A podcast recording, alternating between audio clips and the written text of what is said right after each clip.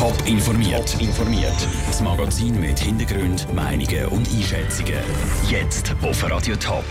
Wie die Abstimmungsanalyse vom Nein zu der Rentenreform die nächste Reformvorlage könnte prägen, das ist das Schwerpunktthema im Top informiert. Im Studio ist Vera Büchi. Das Schweizer Rentensystem ist das letzte Mal vor 20 Jahren überarbeitet worden.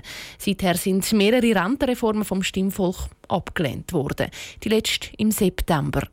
Der Bund wird schon bald den nächsten Versuch starten. Er hat jetzt eine Analyse machen dazu, wieso das Stimmvolk die letzte Reform abgelehnt hat. Raphael Wallimann, was ist bei dieser Analyse jetzt herausgekommen?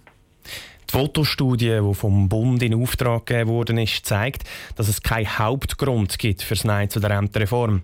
Zum Beispiel die umstrittene Erhöhung vom Frauenrentenalter auf 65 kann nicht alleine verantwortlich gemacht werden. Es haben nämlich gleich viele Frauen wie Männer gegen die Reform gestimmt. Es kann auch nicht von einem Generationenkampf Rede sein. Gleich viele alte wie junge Leute sind gegen die Reform. Gewesen. Jetzt sind die Ergebnisse ja auch entscheidend für das Gelingen der nächsten Reform. Und darum natürlich die wichtige Frage, welchen Grund haben dann Stimmbürger am häufigsten angegeben, dass sie dann Nein gestimmt haben?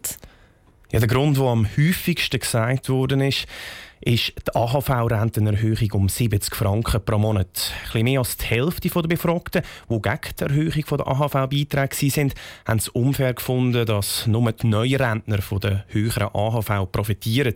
Zum Vergleich, etwa 12 Prozent sind gegen die Rentenreform wegen der Erhöhung des Frauenrentenalters. Jetzt hat der Bundesrat den Gesundheitsminister Alain Berset vor etwa zwei Wochen schon mal zu einem runden Tisch eingeladen, wo die neue Rentenreform diskutiert worden ist. Und die Forderungen der Parteien sind dort immer noch weit auseinandergegangen. Haben sich die Forderungen jetzt nach der Abstimmungsanalyse verändert? Die linken Parteien und Gewerkschaften sind bei dem roten Tisch ja ganz klar gegen eine Erhöhung vom Frauenalter gewesen, solange es keine Kompensation gibt. Priska Seil-Graf, Zürcher SP-Nationalrätin, halten auch nach dieser Abstimmungsanalyse an dieser Forderung fest. Für mich ist ganz klar, eine Frauenrentenaltererhöhung Blut gibt es nicht. Da muss eine Kompensation stattfinden.